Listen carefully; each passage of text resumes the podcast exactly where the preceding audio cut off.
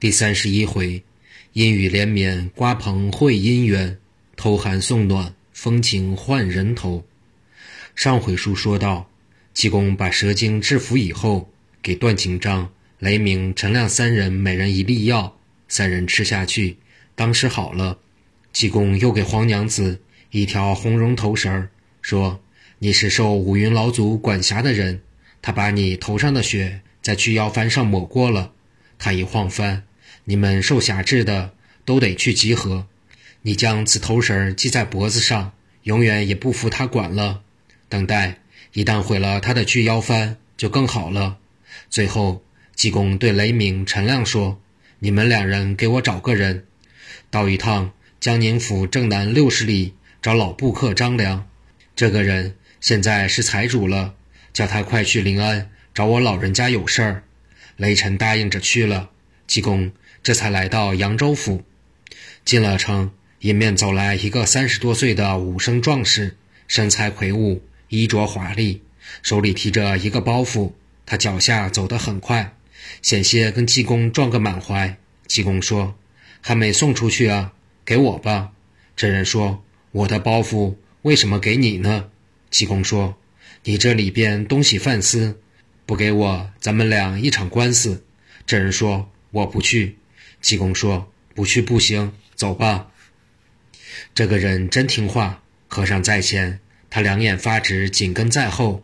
进府衙以后，和尚手指那人说：“你坐这等着我。”那人就坐下不动了。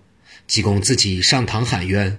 且说扬州府衙大堂上跪着一男一女两个死刑犯，法场已经设好，但等着知府大人在饭油牌上用红笔一点。拖到法场就要开刀了。这位二十多岁的年轻知府大人，左手拿着饭油牌，右手持一管朱红笔，目光凝视在饭油牌上。他紧蹙双眉，若有所思。堂下观众都屏住了呼吸，多少双眼睛注视着无情的朱笔。跪在堂上的是两名不同案件的死囚犯。这时候又第三次喊冤了。知府大人的手。越来越哆嗦，忽听堂下有人喊：“阴天大老爷，好狠的心肠啊！我和尚冤枉啊！”济公这一喊冤，正在大堂上嗡嗡的回响。不知为了什么，知府大人撕心裂肺一般，朱笔掉在了地上。他问道：“什么人喊冤？”战堂君回道：“是个穷和尚。”知府大人说道：“带上堂来。”济公禅师走上堂来，立而不跪。知府大人抬头观看，见和尚头发二寸来长，脖子似车轴黑得发亮，醉眼捏斜，破僧裤正像半截裙子，腰系麻绳儿像是断过几次又接过几次，咯里咯哒。破鞋片儿只有半拉鞋底儿，仅用脚踏拉着。没等大人问话，济公开口了：“先打听打听是哪一位大人，头脾气就打官司。”不投还不打，非要在一万两白银买通秦丞相当了官的人手里才打官司呢。不是秦相爷给的官我老人家不打。府台大人心中暗惊，他想：我花万两白银向秦相爷买来的四品黄堂，只是他知我知，怎么这和尚也知道？或许是相爷与这和尚有些往来，对他说了我的情况，也未可知。若是这样。当不是外人，本府姓许名钟，你的官司打不打？说着话，知府用手轻轻地抚摸自己左眉下的红痣。济公说：“不但名字新鲜，连小模样也添彩了。既来之，则安之。反正是喊了冤，这官司怎么也得打了。”许忠大人心下暗忖：和尚既知我更改了名，又似见过我的相貌，才要说我五官上添了彩。但看他打什么官司，知府问道：“你有什么冤枉？”“不是我的冤。”济公说：“是车桂乡吴秉衡的冤枉。”咱先一个一个的说，别弄乱了套。那知府许忠问：“姓车的有什么冤？”济公说道：“只因卖货过河西，瓜棚相遇群差女，暖酒热菜多情意，强对桂香求云雨。天气微明回家去，失足又被人救起。”破庙偶得万两金，白银行贿相府里，春风得意手握笔，扬州大唐有冤屈。只为贪官不要妻，哪有公道与天理？良心何在呀？许大人听闻，不寒而栗，急灵灵打个寒战。他心说：可了不得，我的事他怎么知道得如此详细？看来得把这和尚封了嘴，狠狠地打他，然后押入监中，暂不能放。知府想罢大喝：“疯僧胡言乱语，搅闹公堂，拉下去打！”众衙役上来就拉和尚。和尚说：“你们肠子都坏了，肠子坏了得拉稀。”也怪了，济公话音刚落，大人与站堂的都觉得肚子拧着劲儿的疼。有大人领头，大堂上可热闹了。犹如三十晚上放鞭炮一样，噼里啪啦，呲，都拉到裤筒里了，没完没了。大人先喊退堂，众衙役也往茅房里跑。只有一位师爷肚子没有坏，这老头子五十多岁，他知道这位大人太亏心，也曾抗议过，只是无权限制。府台大人到后边洗了下身，换上裤子，等把裤带系好了。肚子里又咕噜作响，马上解腰带也来不及，又拉一裤筒，赶紧洗了。这次不穿裤子，蹲在马桶上，肚子也不疼也不响。他忽然想到，这和尚别是活佛济公吧？不然他怎么会知道我和秦相爷的私病呢？想到此，知府对差人说：“把圣僧请来。”差人说：“谁是圣僧？就是和尚。你可不能说我叫他。”大人说：“你要说圣僧，我们大人请您到内厅房坐，千万别像适才那么冒犯他了，听见了吗？”差人答应着，到堂上一看，济公在堂口等着呢。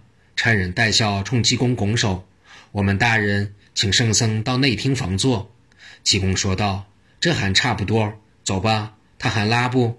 差人们说：“这一会儿没有，退堂后又拉了两次了。”济公说。你们大人小小年纪，肠子坏了，肚子也坏了，把心也捎带上了，非拉死不可。到了内厅房外，差人说：“圣僧稍后，我进去回禀一声。”差人福儿把和尚的话告诉了许大人。大人说：“有请。”济公挑起了帘子就嚷：“坏肠子味儿，真臭啊！”许大人脸上一红，说：“圣僧，我的天良发现了，求您老人家慈悲。”既是有良心，好说。起来穿上裤子，咱爷俩得好好说说。许中大人穿好衣服，命人把马桶提出，分宾主坐下。提起车柜箱一案，确实令人有记。原来此城东门外十二里有河西、河东两村，两村相离三里路，中间隔一道河。两村年年搭桥，年年被冲，但两村人都会浮水。除了洪水爆发而外，这条河一般是拦不住人的。西村市集、买卖铺户也在河西，诸如一应事务，河东村的人到河西来办事的多，河西村人口自然也多。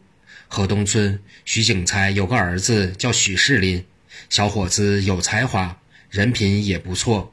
徐景才给儿子订了婚，女方是河西村车万春之女车桂香。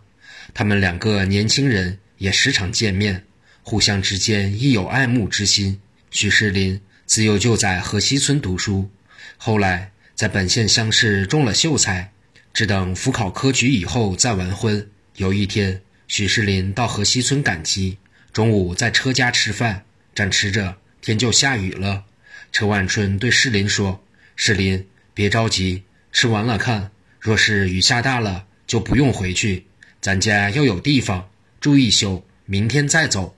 许世林答应着。饭后雨虽未停，可也没下大。又等了一阵，世林说：“没大雨了，我走了。”许世林拿起了赶集所买的一些零碎东西，出了门。车万春说：“到河边上看看，要涨了水就回来，不能过不要强过。”许世林走了一里多地，到了河边。这时雨比刚才大了。他远远地望见河里的水似乎是有点浑，涨也涨不多。他仍然向河边走去，忽听后面有女子声音：“世林，你等一等，怎么叫你就听不见？徐世林知道是自己的未婚妻车桂香叫自己。老岳父在河边不远的地方开了三亩地瓜园，桂香时常替换爹爹，就住在瓜园里。他在瓜棚门口远远见到有人奔河边，心里还想：谁这么忙？天气这个样子，又没人搭伴儿就要过河。上下两个村的人，差不多一看就能知道是谁家的。奔河边的路径虽非靠近瓜棚，但离着也不远。车桂香这时也看出了是许世林，他担心河水涨了，马上在后边叫了两声追上去，抓住世林买的东西不放，说：“你先到瓜棚里躲一躲。”许世林虽也和桂香说过话。但只不过三言两语。从今天桂香的行动，许世林看出了最亲者父母，最近者夫妇，只得跟他走进瓜铺。这扬州地面和北方不同，瓜棚高，底下是空的，上下两层。为了不反潮，尽管雨不大，世林身上衣服也淋湿了。桂香找出父亲拖在这里的裤褂，他躲在外面，让世林换了衣服。又把世林衣服晾在瓜棚下边低层，就在低层把自己留吃的菜热了，找出父亲存在这里的酒素子烫热，端上来为世林解寒。在世林吃酒时，又给烙了两张饼充饥。世林喝着酒，时时听到水墨之声作响，知道是下来大水了。这时，姑娘对世林说：“你就在这儿住下，我回去叫我爹爹。”你们爷俩好说话。许世林酒饱饭足，心想着桂香的情谊，眼望着桂香的容貌，心猿意马，难以控制。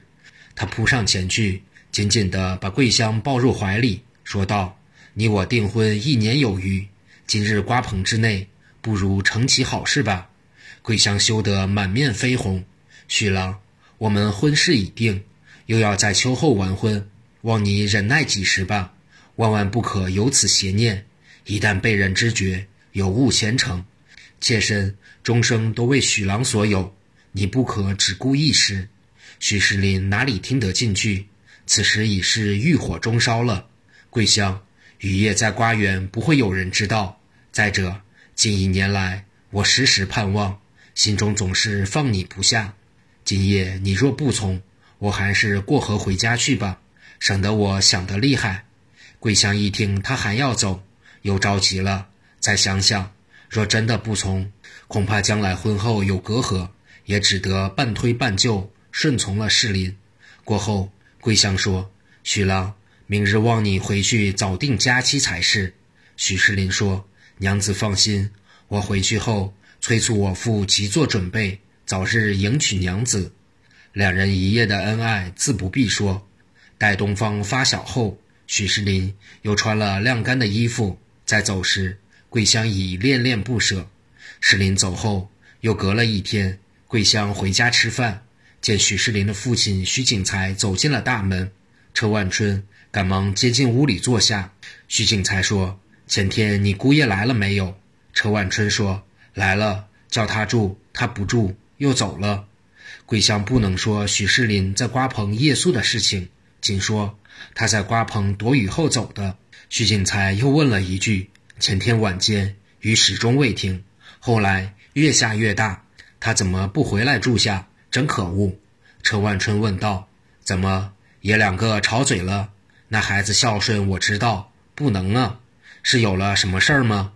徐景才所问非所答地说：“我怕他到外面搞些见不得人的事儿，没什么，我走了，老亲家。”父女两个把徐景才送走，回到屋里反复揣测，也想不出什么所以然。